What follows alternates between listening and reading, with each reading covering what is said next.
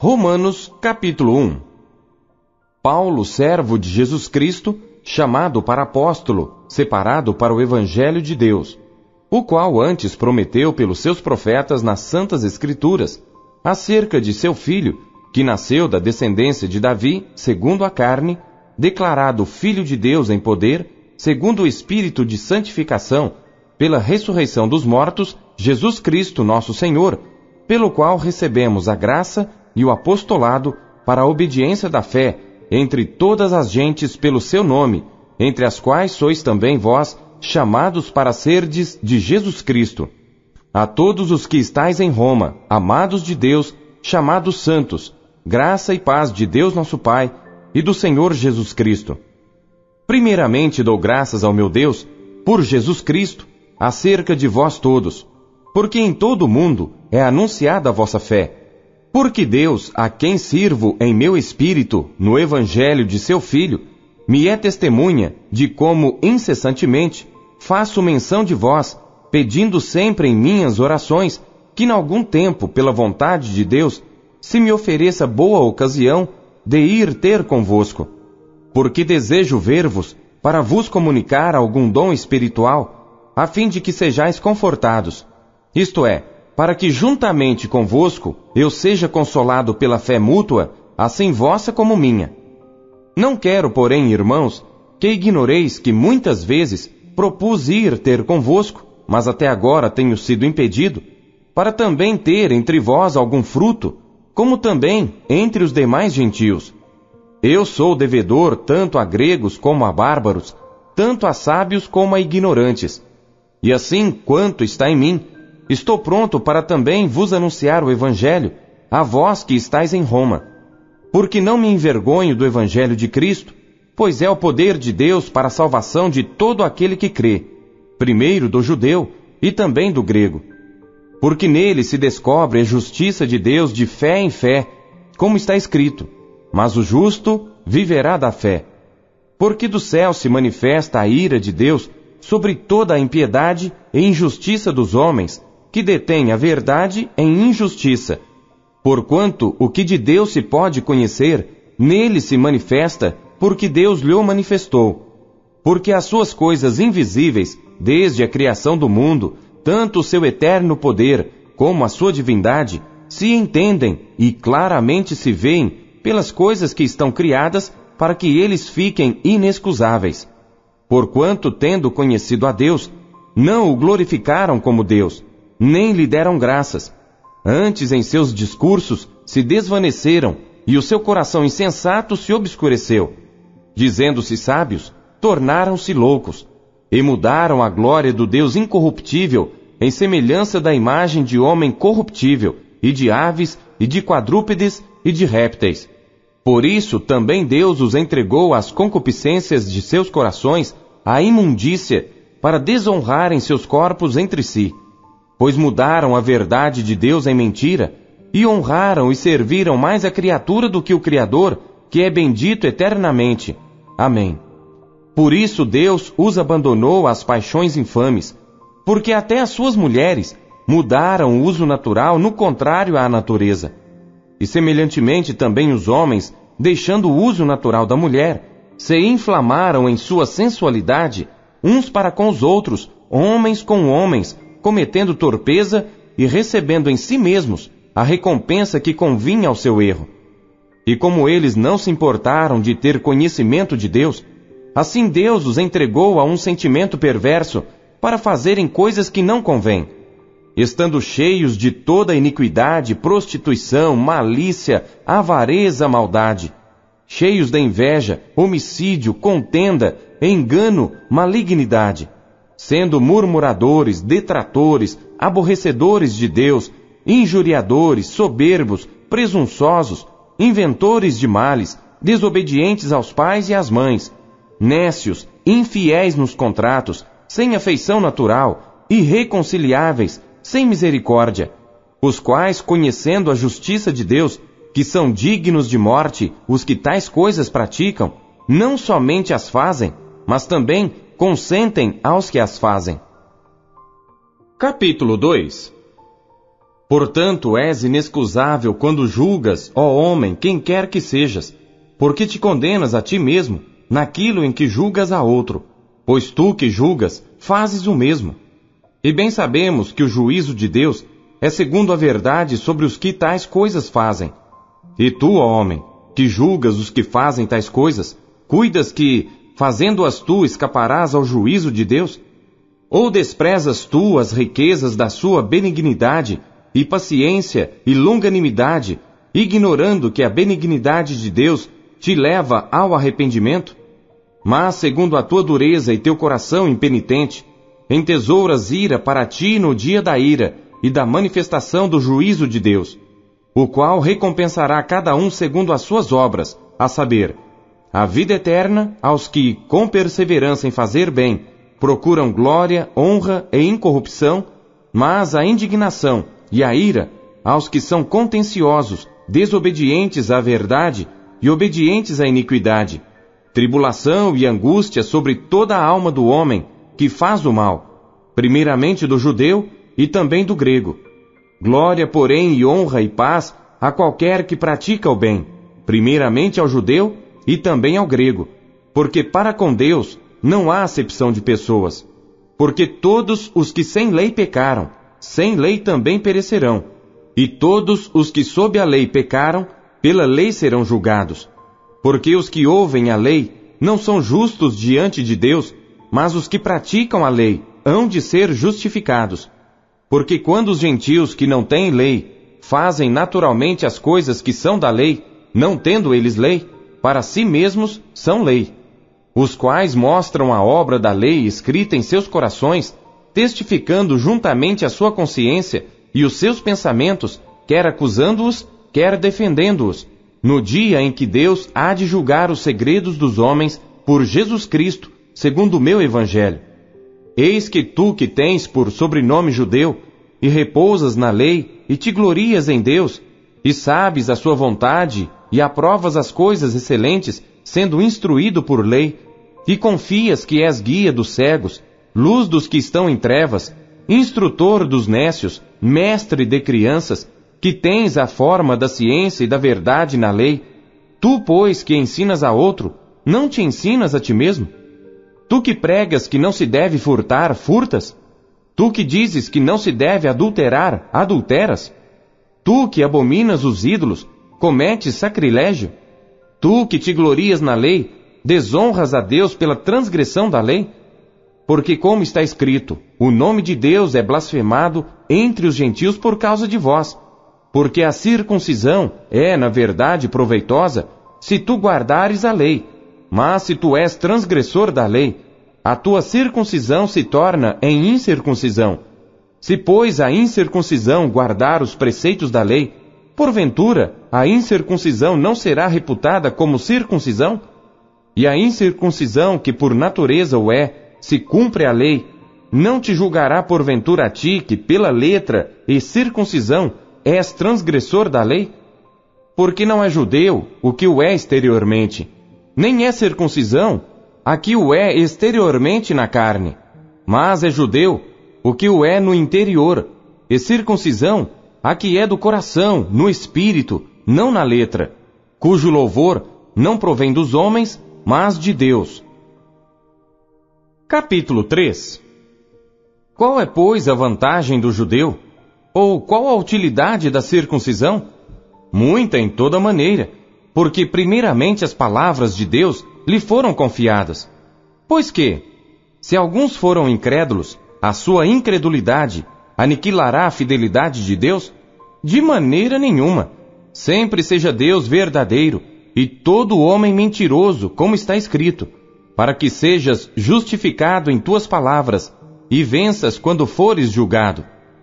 E se a nossa injustiça for causa da justiça de Deus, que diremos? Porventura será Deus injusto, trazendo ira sobre nós? Falo como homem, de maneira nenhuma. De outro modo, como julgará Deus o mundo? Mas se pela minha mentira abundou mais a verdade de Deus para a glória sua, por que sou eu ainda julgado também como pecador? E por que não dizemos, como somos blasfemados e como alguns dizem que dizemos, façamos males para que venham bens, a condenação desses é justa. Pois que, somos nós mais excelentes? De maneira nenhuma, pois já dantes demonstramos que tanto judeus como gregos, todos estão debaixo do pecado. Como está escrito, não há um justo, nenhum sequer. Não há ninguém que entenda, não há ninguém que busque a Deus. Todos se extraviaram e juntamente se fizeram inúteis. Não há quem faça o bem, não há nenhum só. A sua garganta é um sepulcro aberto, com as suas línguas tratam enganosamente. Peçonha de áspides está debaixo de seus lábios, cuja boca está cheia de maldição e amargura. Os seus pés são ligeiros para derramar sangue. Em seus caminhos há destruição e miséria, e não conheceram o caminho da paz. Não há temor de Deus diante de seus olhos.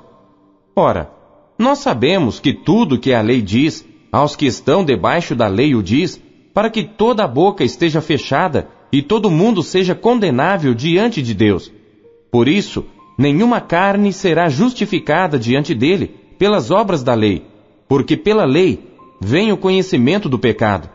Mas agora se manifestou sem a lei a justiça de Deus, tendo testemunho da lei e dos profetas, isto é, a justiça de Deus pela fé em Jesus Cristo, para todos e sobre todos os que creem, porque não há diferença. Porque todos pecaram e destituídos estão da glória de Deus, sendo justificados gratuitamente pela sua graça, pela redenção que há em Cristo Jesus, ao qual Deus propôs para propiciação pela fé no seu sangue, para demonstrar a sua justiça pela remissão dos pecados dantes cometidos, sob a paciência de Deus, para demonstração da sua justiça neste tempo presente, para que ele seja justo e justificador daquele que tem fé em Jesus. Onde está logo a jactância? É excluída. Por qual lei? Das obras? Não, mas pela lei da fé.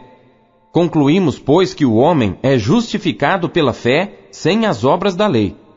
É porventura Deus somente dos judeus? E não é também dos gentios? Também dos gentios, certamente, visto que Deus é um só, que justifica pela fé a circuncisão e por meio da fé a incircuncisão.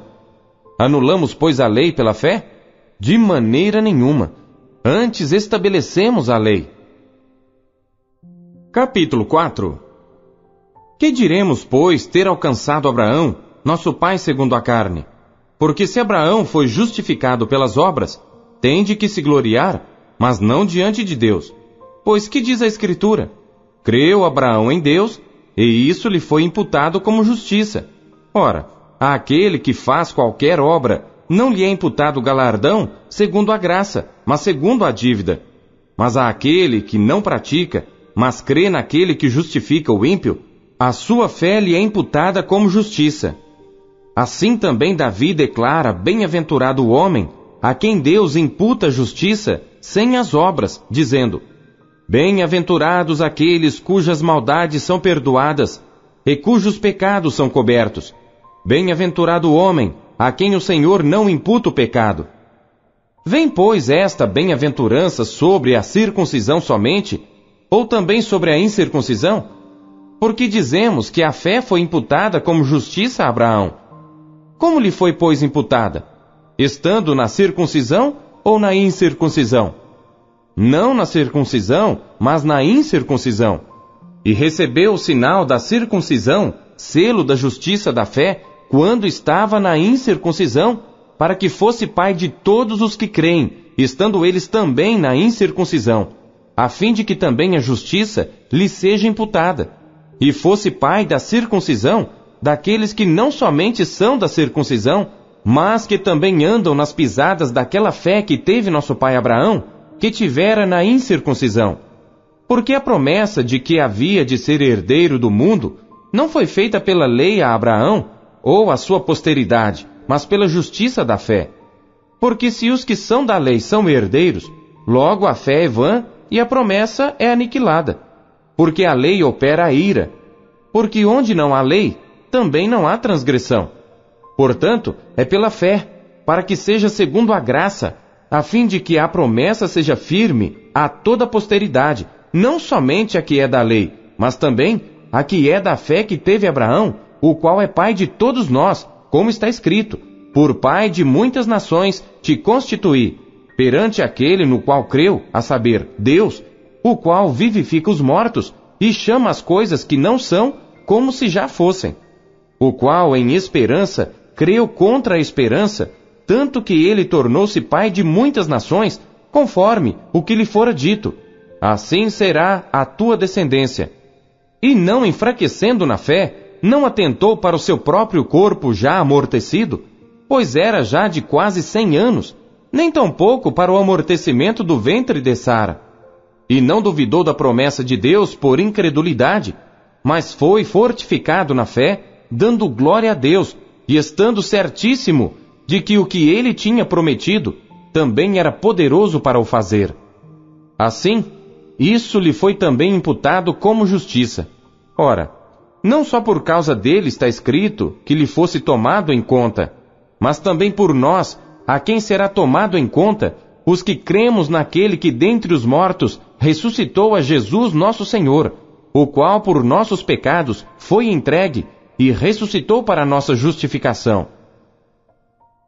Capítulo 5 Tendo sido, pois, justificados pela fé, temos paz com Deus por nosso Senhor Jesus Cristo pelo qual também temos entrada pela fé a esta graça, na qual estamos firmes e nos gloriamos na esperança da glória de Deus. E não somente isto, mas também nos gloriamos nas tribulações, sabendo que a tribulação produz a paciência, e a paciência, a experiência, e a experiência, a esperança. E a esperança não traz confusão, porquanto o amor de Deus está derramado em nossos corações pelo Espírito Santo que nos foi dado porque Cristo, estando nós ainda fracos, morreu a seu tempo pelos ímpios.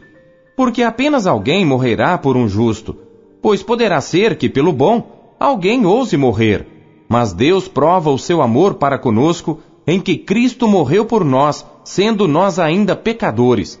Logo, muito mais agora, tendo sido justificados pelo seu sangue, seremos por ele salvos da ira. Porque se nós, sendo inimigos, fomos reconciliados com Deus pela morte de seu filho, muito mais tendo sido já reconciliados, seremos salvos pela sua vida. E não somente isto, mas também nos gloriamos em Deus por nosso Senhor Jesus Cristo, pelo qual agora alcançamos a reconciliação. Portanto, como por um homem entrou o pecado no mundo, e pelo pecado a morte, assim também a morte passou a todos os homens, por isso que todos pecaram. Porque até a lei estava o pecado no mundo, mas o pecado não é imputado não havendo lei. No entanto, a morte reinou desde Adão até Moisés, até sobre aqueles que não tinham pecado à semelhança da transgressão de Adão, o qual é a figura daquele que havia de vir. Mas não é assim o dom gratuito como a ofensa. Porque se pela ofensa de um morreram muitos, muito mais a graça de Deus e o dom pela graça, que é de um só homem, Jesus Cristo, abundou sobre muitos. E não foi assim o dom como a ofensa por um só que pecou. Porque o juízo veio de uma só ofensa, na verdade, para condenação, mas o dom gratuito veio de muitas ofensas para justificação. Porque se pela ofensa de um só a morte reinou por esse, muito mais os que recebem a abundância da graça e do dom da justiça reinarão em vida por um só, Jesus Cristo. Pois assim como por uma só ofensa veio o juízo sobre todos os homens para condenação, assim também por um só ato de justiça veio a graça sobre todos os homens para justificação devida. Porque como pela desobediência de um só homem muitos foram feitos pecadores, assim pela obediência de um muitos serão feitos justos. Veio, porém, a lei para que a ofensa abundasse, mas onde o pecado abundou, superabundou a graça, para que, assim como o pecado reinou na morte, também a graça reinasse pela justiça para a vida eterna por Jesus Cristo nosso Senhor. Romanos, capítulo 6. Que diremos, pois? Permaneceremos no pecado para que a graça abunde? De modo nenhum. Nós que estamos mortos para o pecado, como viveremos ainda nele? Ou não sabeis que todos quantos fomos batizados em Jesus Cristo, fomos batizados na sua morte? De sorte que fomos sepultados com ele pelo batismo na morte, para que, como Cristo foi ressuscitado dentre os mortos pela glória do Pai, assim andemos nós também em novidade de vida. Porque se fomos plantados juntamente com Ele na semelhança da Sua morte, também o seremos na da Sua ressurreição. Sabendo isto, que o nosso homem velho foi com Ele crucificado, para que o corpo do pecado seja desfeito, para que não servamos mais ao pecado. Porque aquele que está morto está justificado do pecado. Ora, se já morremos com Cristo, cremos que também com Ele viveremos sabendo que, tendo sido Cristo ressuscitado dentre os mortos, já não morre. A morte não mais tem domínio sobre ele. Pois quanto a ter morrido, de uma vez morreu para o pecado, mas quanto a viver, vive para Deus. Assim também vós considerai-vos como mortos para o pecado, mas vivos para Deus em Cristo Jesus nosso Senhor. Não reine, portanto, o pecado em vosso corpo mortal, para lhe obedecerdes em suas concupiscências nem tampouco apresenteis os vossos membros ao pecado por instrumentos de iniquidade, mas apresentai-vos a Deus como vivos dentre os mortos, e os vossos membros a Deus como instrumentos de justiça. Porque o pecado não terá domínio sobre vós, pois não estáis debaixo da lei, mas debaixo da graça. Pois que, pecaremos porque não estamos debaixo da lei, mas debaixo da graça? De modo nenhum. Não sabeis vós que a quem vos apresentardes por servos para lhe obedecer, sois servos daquele a quem obedeceis, ou do pecado para a morte, ou da obediência para a justiça? Mas graças a Deus, que tendo sido servos do pecado, obedecestes de coração à forma de doutrina a que fostes entregues, e libertados do pecado, fostes feitos servos da justiça. Falo como homem pela fraqueza da vossa carne. Pois que, assim como apresentastes os vossos membros para servirem à imundícia e à maldade para a maldade, assim apresentai agora os vossos membros para servirem à justiça para a santificação. Porque quando éreis servos do pecado, estáveis livres da justiça. E que fruto tinhais então das coisas de que agora vos envergonhais? Porque o fim delas é a morte.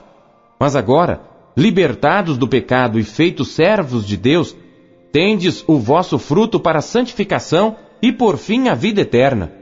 Porque o salário do pecado é a morte, mas o dom gratuito de Deus é a vida eterna por Cristo Jesus nosso Senhor.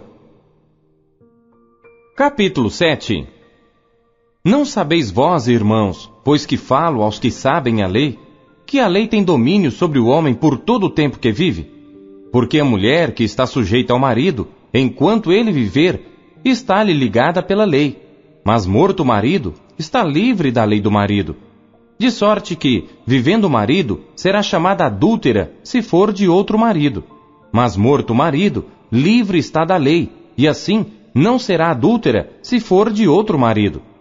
Assim, meus irmãos, também vós estáis mortos para a lei pelo corpo de Cristo, para que sejais de outro, daquele que ressuscitou dentre os mortos, a fim de que demos fruto para Deus.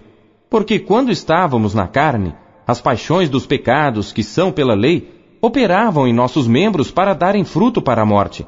Mas agora temos sido libertados da lei, tendo morrido para aquilo em que estávamos retidos, para que servamos em novidade de espírito e não na velhice da letra. Que diremos, pois? É a lei pecado? De modo nenhum. Mas eu não conheci o pecado senão pela lei, porque eu não conheceria a concupiscência se a lei não dissesse: Não cobiçarás. Mas o pecado, tomando ocasião pelo mandamento, operou em mim toda a concupiscência, porquanto sem a lei estava morto o pecado. E eu, em algum tempo, vivia sem lei, mas vindo o mandamento, reviveu o pecado e eu morri. E o mandamento que era para a vida, achei eu que me era para a morte. Porque o pecado, tomando ocasião pelo mandamento, me enganou e por ele me matou. E assim a lei é santa e o mandamento santo, justo e bom. Logo tornou-se-me o bom em morte? De modo nenhum. Mas o pecado, para que se mostrasse pecado, operou em mim a morte pelo bem, a fim de que pelo mandamento o pecado se fizesse excessivamente maligno. Porque bem sabemos que a lei é espiritual, mas eu sou carnal, vendido sob o pecado. Porque o que faço não aprovo, pois o que quero, isso não faço, mas o que aborreço, isso faço. E se faço o que não quero, consinto com a lei que é boa. De maneira que agora já não sou eu que faço isto, mas o pecado que habita em mim. Porque eu sei que em mim, isto é, na minha carne, não habita bem algum.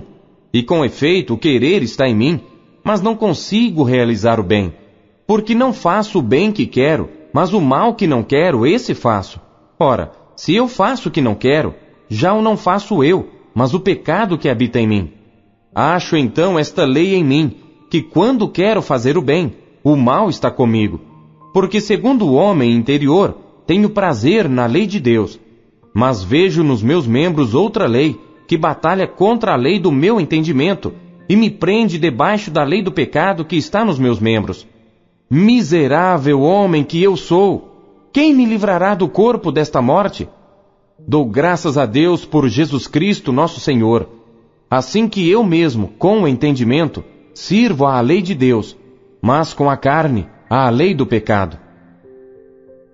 Capítulo 8 Portanto, agora nenhuma condenação há para os que estão em Cristo Jesus, que não andam segundo a carne, mas segundo o Espírito.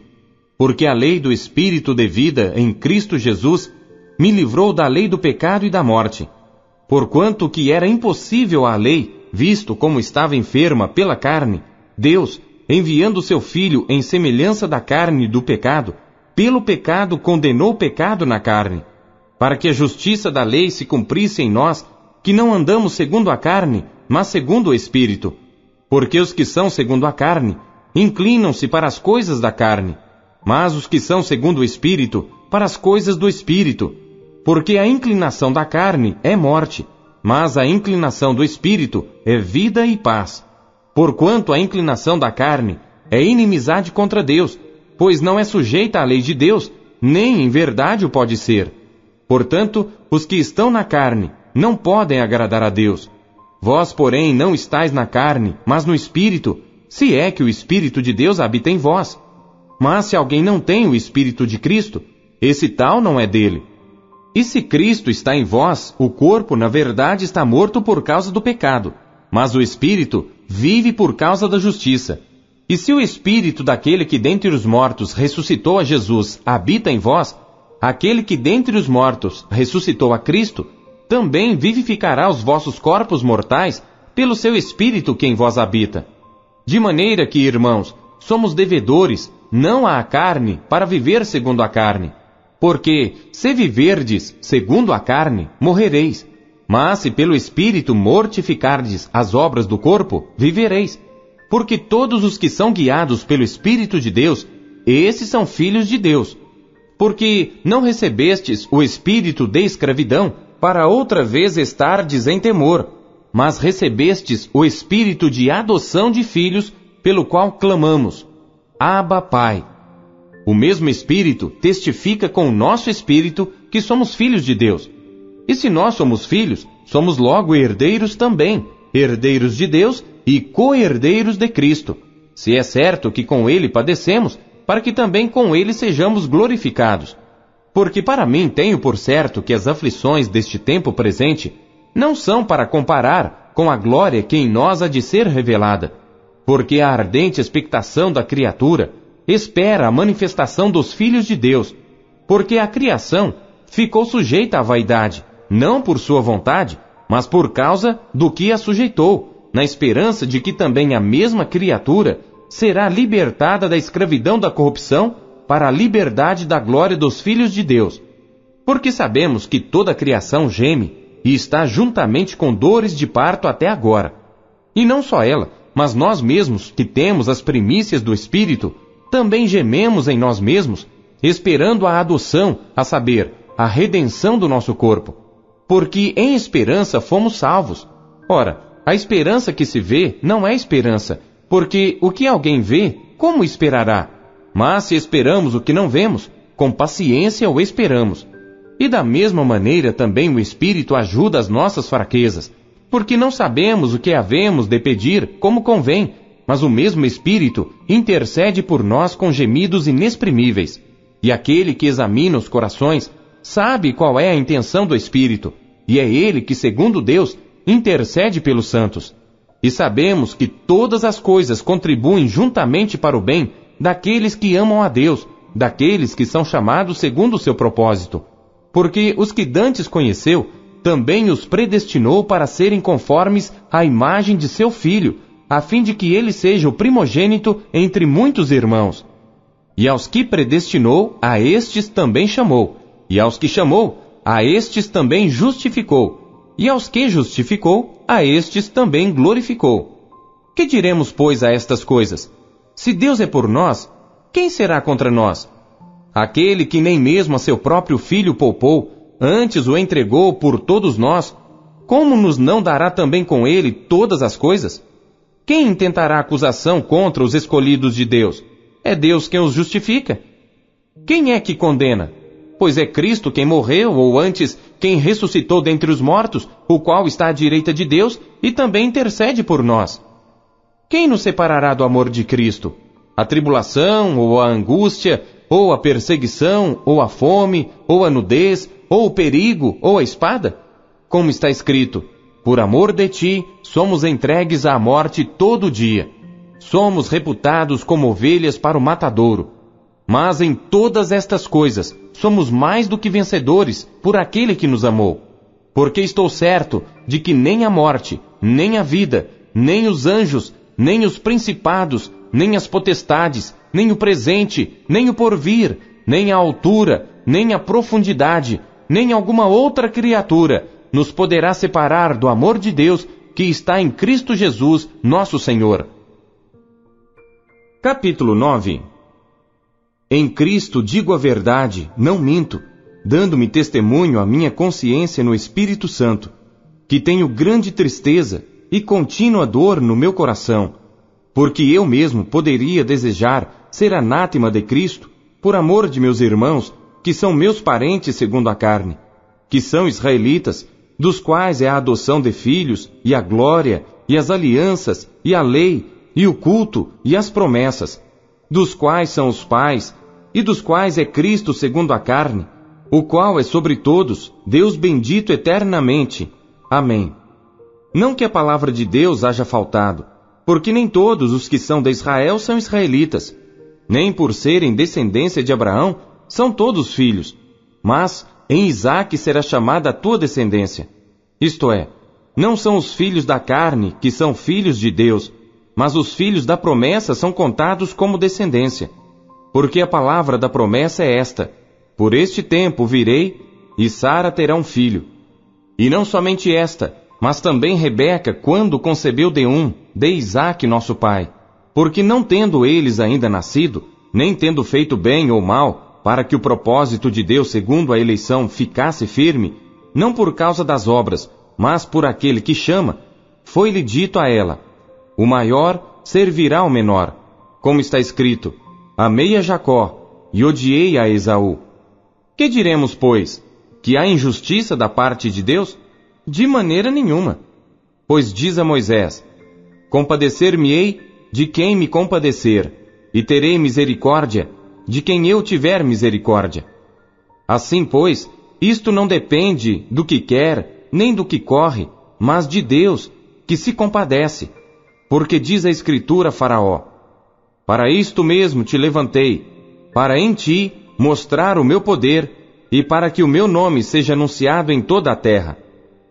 Logo, pois, compadece-se de quem quer e endurece a quem quer. Dir-me-ás então: por que se queixa ele ainda? Porquanto, quem tem resistido à sua vontade? Mas, ó homem, quem és tu que a Deus replicas? Porventura a coisa formada dirá ao que a formou: Por que me fizeste assim? Ou não tem o oleiro poder sobre o barro para da mesma massa fazer um vaso para a honra e outro para a desonra? E que direi se Deus, querendo mostrar a sua ira e dar a conhecer o seu poder, suportou com muita paciência os vasos da ira preparados para a perdição, para que também desse a conhecer as riquezas da sua glória nos vasos de misericórdia, que para a glória já dantes preparou, os quais somos nós, a quem também chamou, não só dentre os judeus, mas também dentre os gentios? Como também diz em Oséias: Chamarei meu povo ao que não era meu povo, e amada a que não era amada. E sucederá que no lugar em que lhes foi dito, Vós não sois meu povo, aí serão chamados filhos do Deus vivo. Também Isaías clama acerca de Israel. Ainda que o número dos filhos de Israel seja como a areia do mar, o remanescente é que será salvo. Porque ele completará a obra e abreviá-la-á em justiça, porque o Senhor fará breve a obra sobre a terra. E como antes disse Isaías, se o Senhor dos exércitos não nos deixar a descendência, teríamos nos tornado como Sodoma e teríamos sido feitos como Gomorra. Que diremos, pois? Que os gentios que não buscavam a justiça alcançaram a justiça? Sim, mas a justiça que é pela fé. Mas Israel, que buscava a lei da justiça, não chegou à lei da justiça. Por quê? Porque não foi pela fé, mas como que pelas obras da lei. Tropeçaram na pedra de tropeço. Como está escrito: Eis que eu ponho em Sião uma pedra de tropeço e uma rocha de escândalo, e todo aquele que crer nela não será confundido.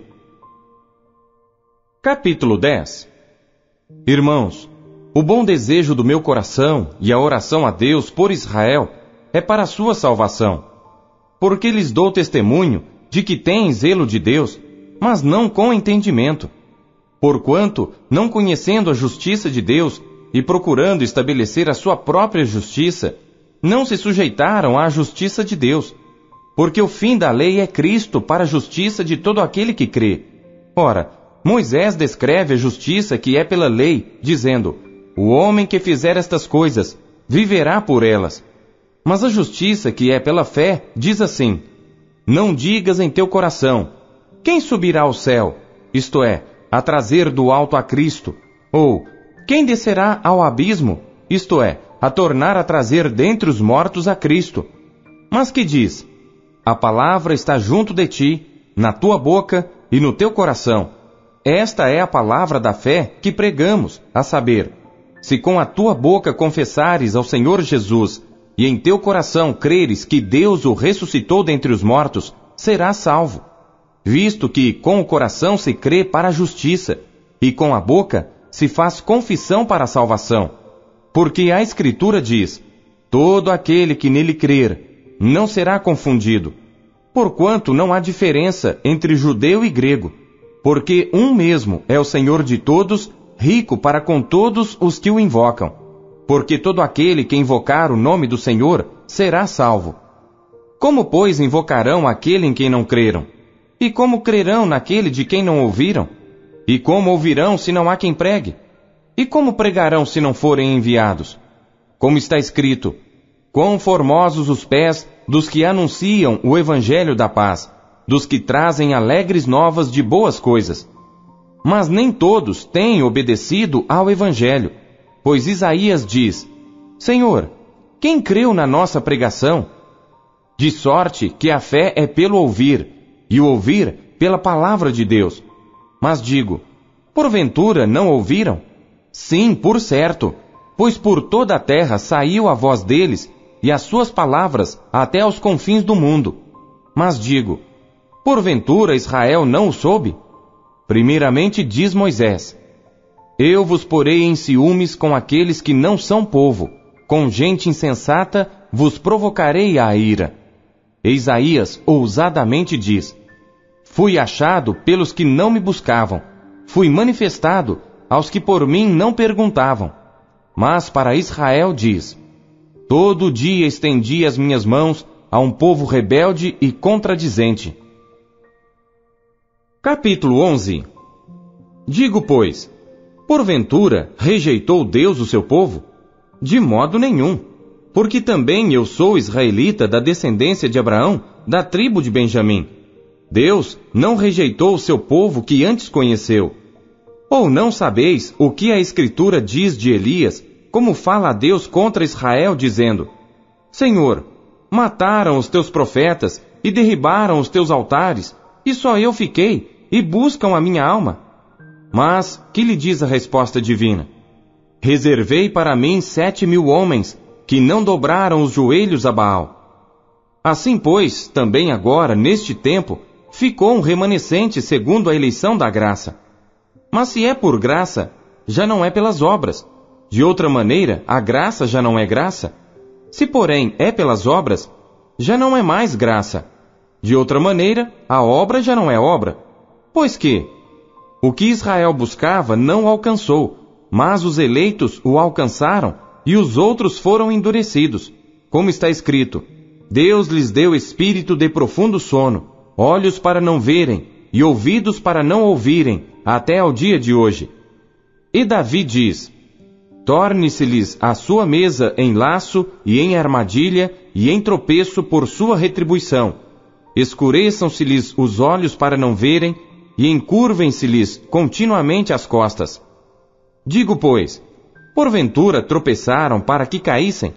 De modo nenhum, mas pela sua queda veio a salvação aos gentios para os incitar à emulação. E se a sua queda é a riqueza do mundo, e a sua diminuição a riqueza dos gentios, quanto mais a sua plenitude. Porque convosco falo, gentios, que enquanto for apóstolo dos gentios, exalto o meu ministério, para ver se de alguma maneira posso incitar à emulação os da minha carne e salvar alguns deles. Porque, se a sua rejeição é a reconciliação do mundo, qual será a sua admissão, senão a vida dentre os mortos? E se as primícias são santas, também a massa o é. Se a raiz é santa, também os ramos o são. E se alguns dos ramos foram quebrados, e tu, sendo zambujeiro, foste enxertado em lugar deles, e foi participante da raiz e da seiva da oliveira, não te glories contra os ramos. E se contra eles te gloriares, não és tu que sustentas a raiz, mas a raiz a ti. Dirás, pois, os ramos foram quebrados para que eu fosse enxertado. Está bem, pela sua incredulidade foram quebrados, e tu estás em pé pela fé. Então, não te ensoberbeças, mas teme, porque se Deus não poupou os ramos naturais, teme que não te poupe a ti também. Considera, pois, a bondade e a severidade de Deus, para com os que caíram severidade, mas para contigo benignidade se permaneceres na sua benignidade. De outra maneira, também tu serás cortado. E também eles, se não permanecerem na incredulidade, serão enxertados. Porque poderoso é Deus para os tornar a enxertar. Porque se tu foste cortado do natural zambujeiro, e contra a natureza enxertado na boa oliveira, quanto mais esses, que são naturais, serão enxertados na sua própria oliveira. Porque não quero, irmãos, que ignoreis este segredo, para que não presumais de vós mesmos, que o endurecimento veio em parte sobre Israel, até que a plenitude dos gentios haja entrado. E assim, todo Israel será salvo, como está escrito: De Sião virá o libertador, e desviará de Jacó as impiedades. E esta será a minha aliança com eles, quando eu tirar os seus pecados. Assim que, quanto ao Evangelho, são inimigos por causa de vós, mas quanto à eleição, amados por causa dos pais. Porque os dons e a vocação de Deus são sem arrependimento. Porque assim como vós também antigamente fostes desobedientes a Deus, mas agora alcançastes misericórdia pela desobediência deles, assim também estes agora foram desobedientes para também alcançarem misericórdia pela misericórdia a vós demonstrada. Porque Deus encerrou a todos debaixo da desobediência para com todos usar de misericórdia. Ó oh, profundidade das riquezas, tanto da sabedoria como da ciência de Deus! Quão insondáveis são os seus juízos e quão inescrutáveis os seus caminhos! Porque quem compreendeu a mente do Senhor? Ou quem foi seu conselheiro? Ou quem lhe deu primeiro a ele para que lhe seja recompensado? Porque dele, e por ele, e para ele, são todas as coisas Glória, pois, a Ele eternamente. Amém. Capítulo 12 Rogo-vos, pois, irmãos, pela compaixão de Deus, que apresenteis os vossos corpos em sacrifício vivo, santo e agradável a Deus, que é o vosso culto racional. E não sede conformados com este mundo, mas sede transformados pela renovação do vosso entendimento, para que experimenteis qual seja a boa, agradável e perfeita vontade de Deus. Porque pela graça que me é dada, digo a cada um dentre vós que não pense de si mesmo além do que convém. Antes pense com moderação, conforme a medida da fé que Deus repartiu a cada um. Porque assim como em um corpo temos muitos membros, e nem todos os membros têm a mesma operação, assim nós que somos muitos, somos um só corpo em Cristo, mas individualmente somos membros uns dos outros. De modo que, tendo diferentes dons, segundo a graça que nos é dada, se é profecia, seja ela segundo a medida da fé. Se é ministério, seja em ministrar. Se é ensinar, haja dedicação ao ensino. Ou o que exorta, use esse dom em exortar. O que reparte, faça-o com liberalidade. O que preside, com cuidado. O que exercita misericórdia, com alegria. O amor seja não fingido. Aborrecei o mal e apegai-vos ao bem.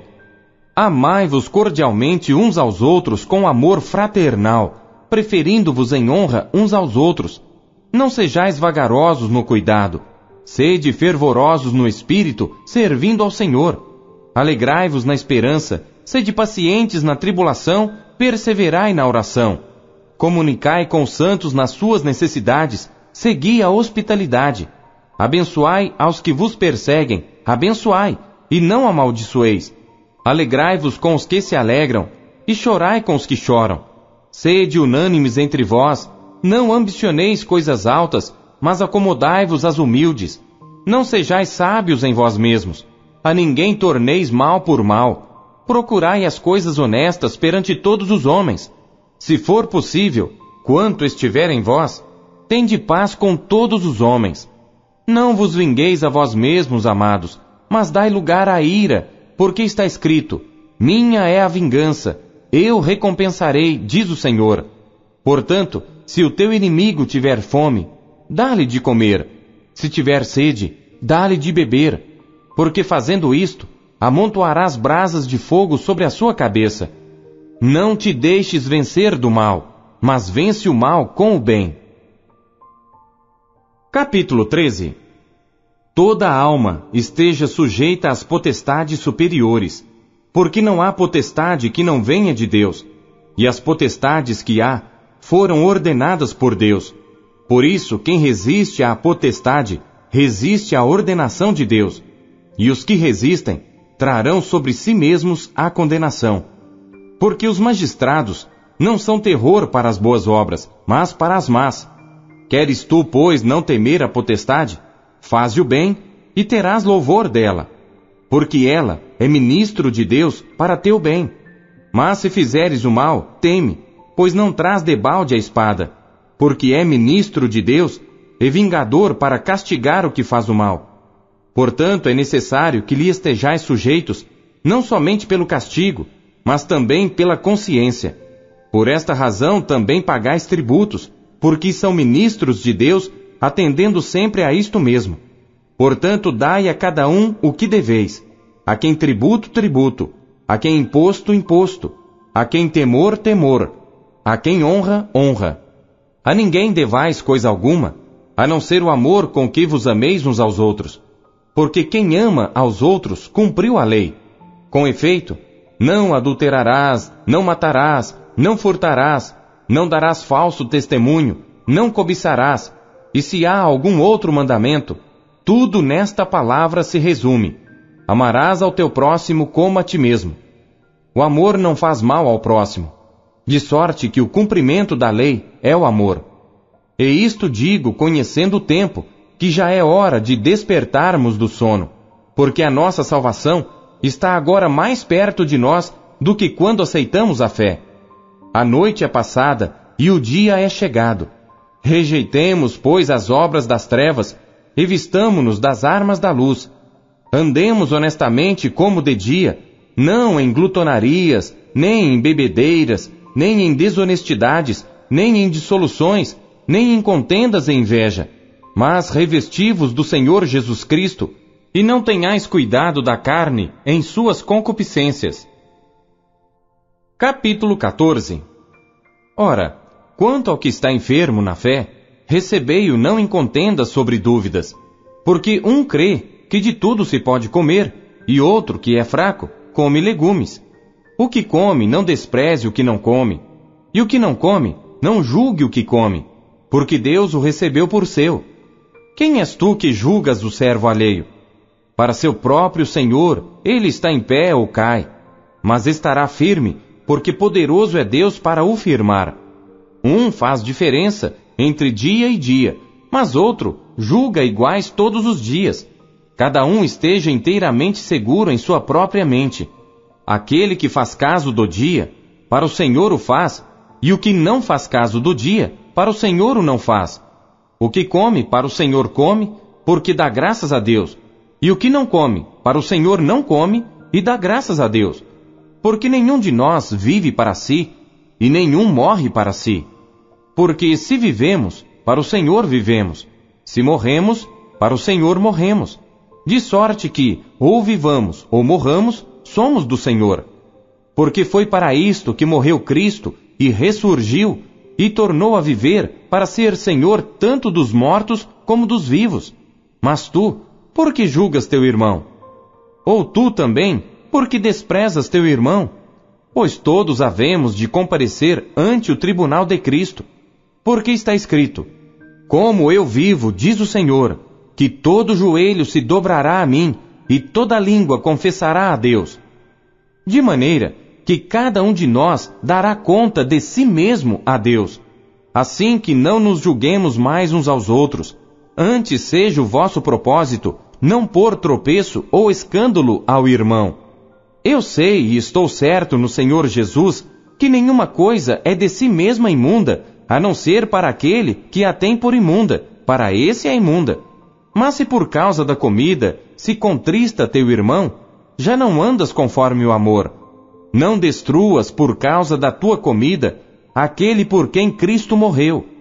Não seja, pois, blasfemado o vosso bem, porque o reino de Deus não é comida nem bebida, mas justiça e paz e alegria no Espírito Santo. Porque quem nisto serve a Cristo, agradável é a Deus e aceito aos homens.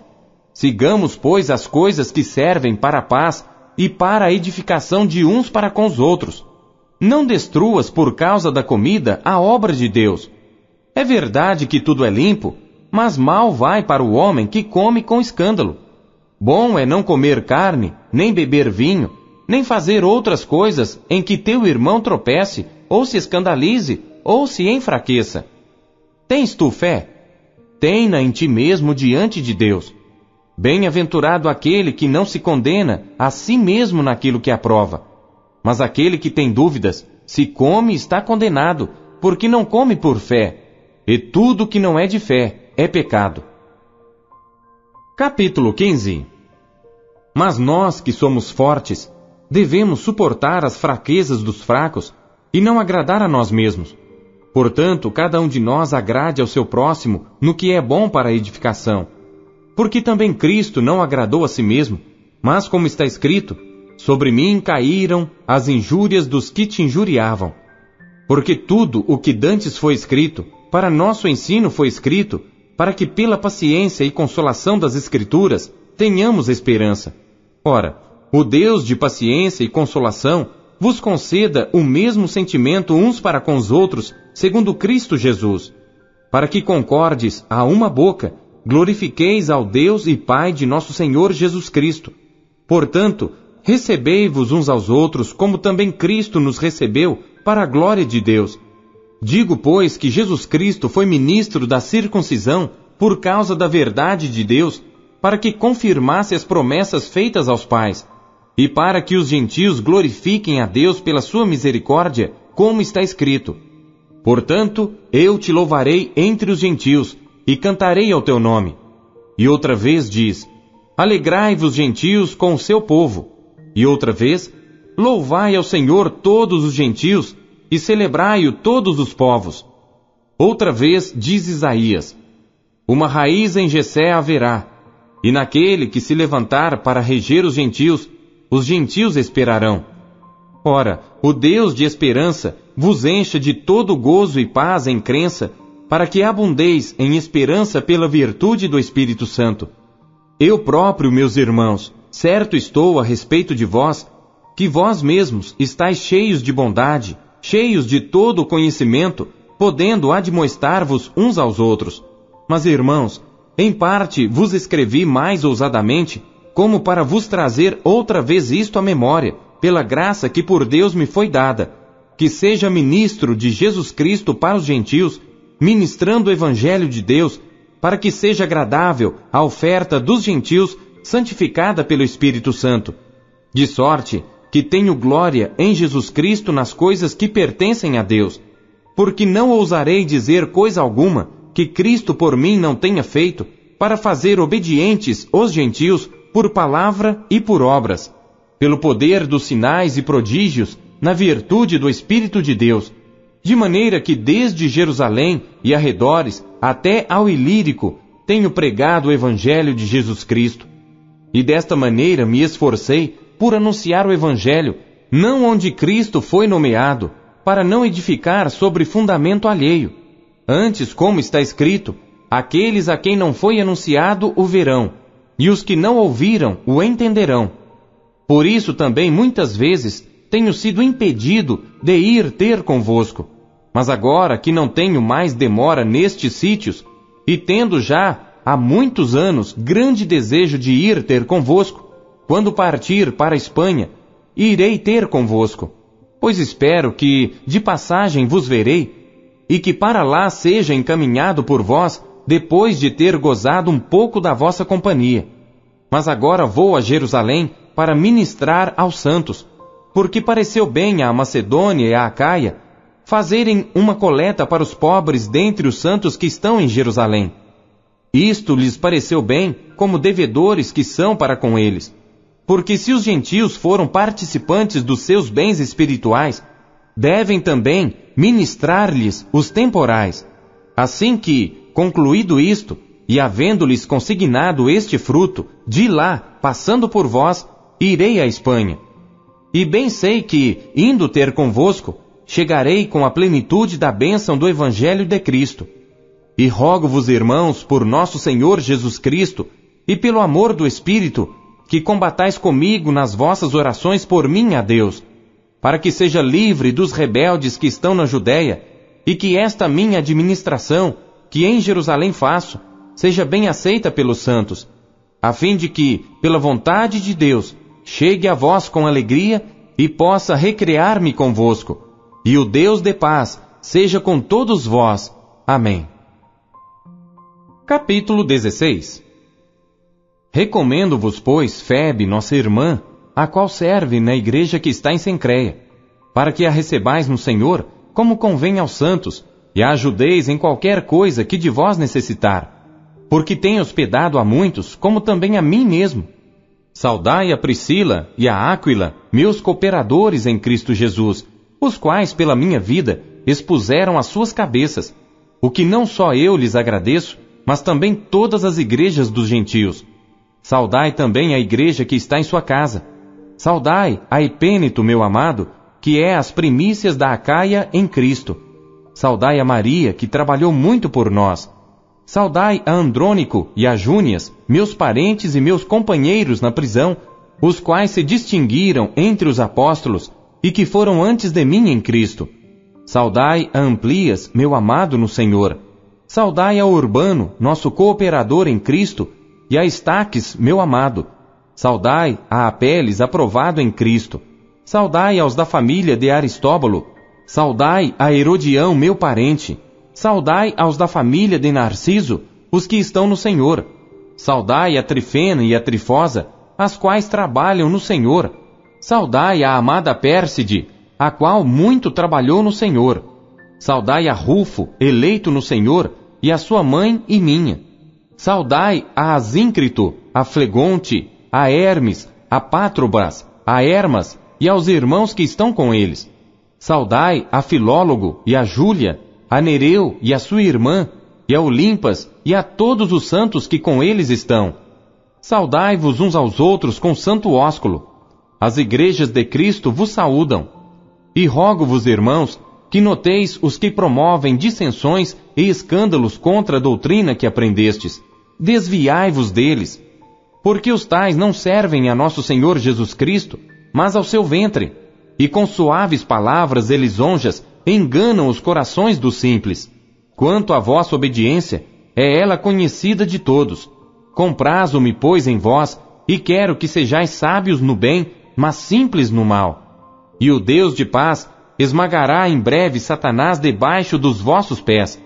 A graça de nosso Senhor Jesus Cristo seja convosco. Amém. Saúdam-vos Timóteo, meu cooperador, e Lúcio, Jason, Sosípatro, meus parentes. Eu, Tércio, que esta carta escrevi, vos saúdo no Senhor. Saúda-vos Gaio, meu hospedeiro, e de toda a igreja. Saúda-vos Erasto, procurador da cidade, e também o irmão quarto. A graça de nosso Senhor Jesus Cristo seja com todos vós. Amém. Ora, a aquele que é poderoso para vos confirmar segundo o meu evangelho e a pregação de Jesus Cristo, conforme a revelação do mistério que desde tempos eternos esteve oculto, mas que se manifestou agora e se notificou pelas escrituras dos profetas, segundo o mandamento do Deus eterno, a todas as nações para obediência da fé. Ao único Deus, sábio, seja dada glória por Jesus Cristo para todo sempre. Amém.